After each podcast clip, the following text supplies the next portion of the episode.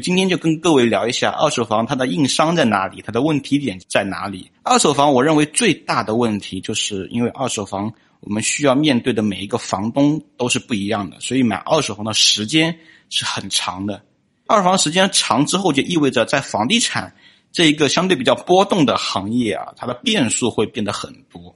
不管是房价上涨，还是房东每个房东的心态的一个不一样，所以往往导致了买二手房的人他在决策上的时间要比买一手房的人要多两倍。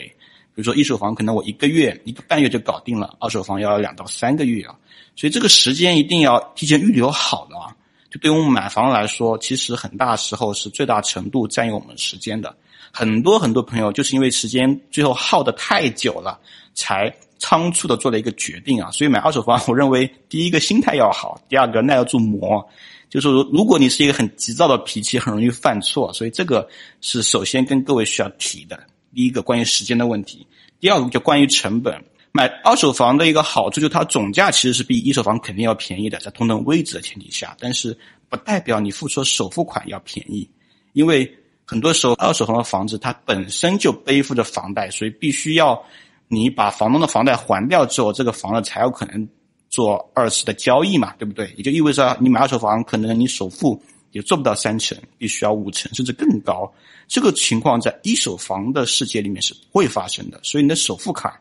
不一定比买一手房要便宜，这是第一个。第二个，还有二手房一个重要维度是税费问题，因为基本上在中国楼市里面都是呃买家承担所有税费、中介费和契税，各种各样税费都是你承担的。这一块是隐性成本，而且不能做贷款，你需要直接拿出现金来的，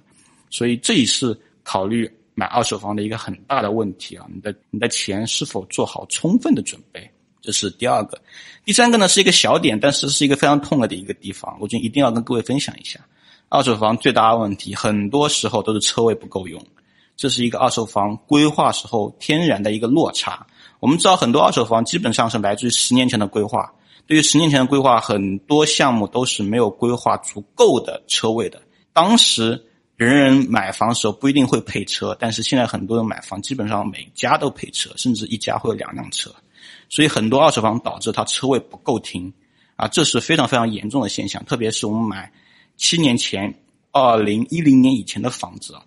很多二手房导致它的一个车位的紧张程度。是非常非常厉害的，所以各位买二手房的时候，一定要问一下这边的车位情况怎么样。如果说很紧张的话，是不是要放弃买这套房，还是放弃停车这个念头啊？这一点是很关键的。买二手房不是说没有硬伤，硬伤还是存在的，就看各位怎么选了。